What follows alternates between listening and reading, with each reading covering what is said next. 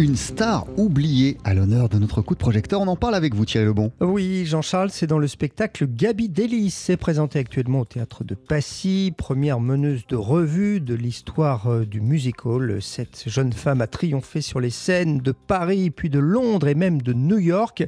On écoute Jean-Christophe Borne, il est à l'origine de ce spectacle et on le retrouve également sur scène. Gabi Delis a été oubliée parce qu'elle crée en fait un nouveau style et elle laisse la place aux autres en, malheureusement disparaissant bien trop tôt à l'âge de 39 ans. Et ensuite c'est tout le jazz avec Josephine Baker.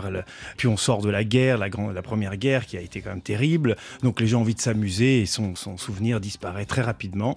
Même si euh, elle marqua vraiment l'histoire du musical en, en créant la revue à grand spectacle, la descente d'escalier qui va devenir vraiment un must du spectacle de revue, n'est-ce pas Et créé euh, en 1917 au Casino de Paris. Et toutes celles qui vont suivre euh, ce style vont euh, en fait marcher dans ses pas. On parle du spectacle Gabi Delis hein, en votre compagnie Thierry Lebon et Jean-Christophe Borne n'est pas seul sur scène. Non, il y a Marc Nadler au piano et puis Cléo Sonia impériale vraiment et virevoltante dans le rôle de cette Gabi Delis, une femme en plus en avance sur son temps. Ah ben, elle avait une vie formidable et puis surtout elle était émancipée, elle voulait vivre sa vie en femme moderne, femme d'aujourd'hui. C'est ce qui me plaît également, c'est qu'elle est, elle est très contemporaine quoi, dans sa manière d'aborder euh, euh, sa vie de femme. Elle se prend en charge, elle travaille, elle gagne euh, très très bien sa vie, elle négocie ses contrats très sévèrement pour être la mieux payée possible.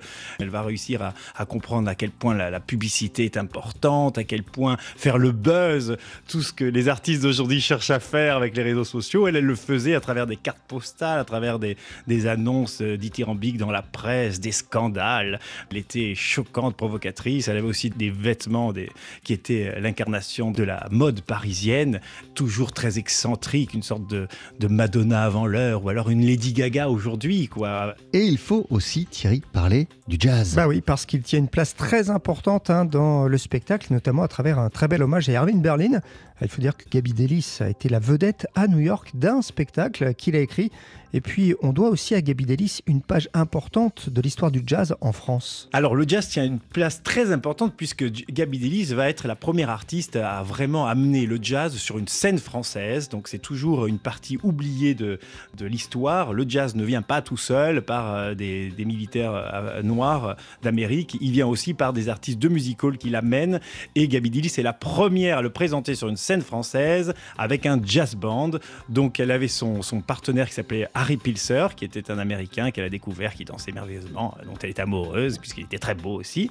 Et puis lui a un frère qui est chef d'orchestre, qui s'appelle Murray Pilser, et qui va être le chef d'orchestre des spectacles de Gabi Delis, notamment à Paris, au Casino de Paris. Et il va être le premier à enregistrer le premier disque de jazz band Gabi Delis, donc un spectacle haut en couleur que j'ai beaucoup aimé. C'est à voir en ce moment au théâtre de Passy. Merci beaucoup Thierry Lebon.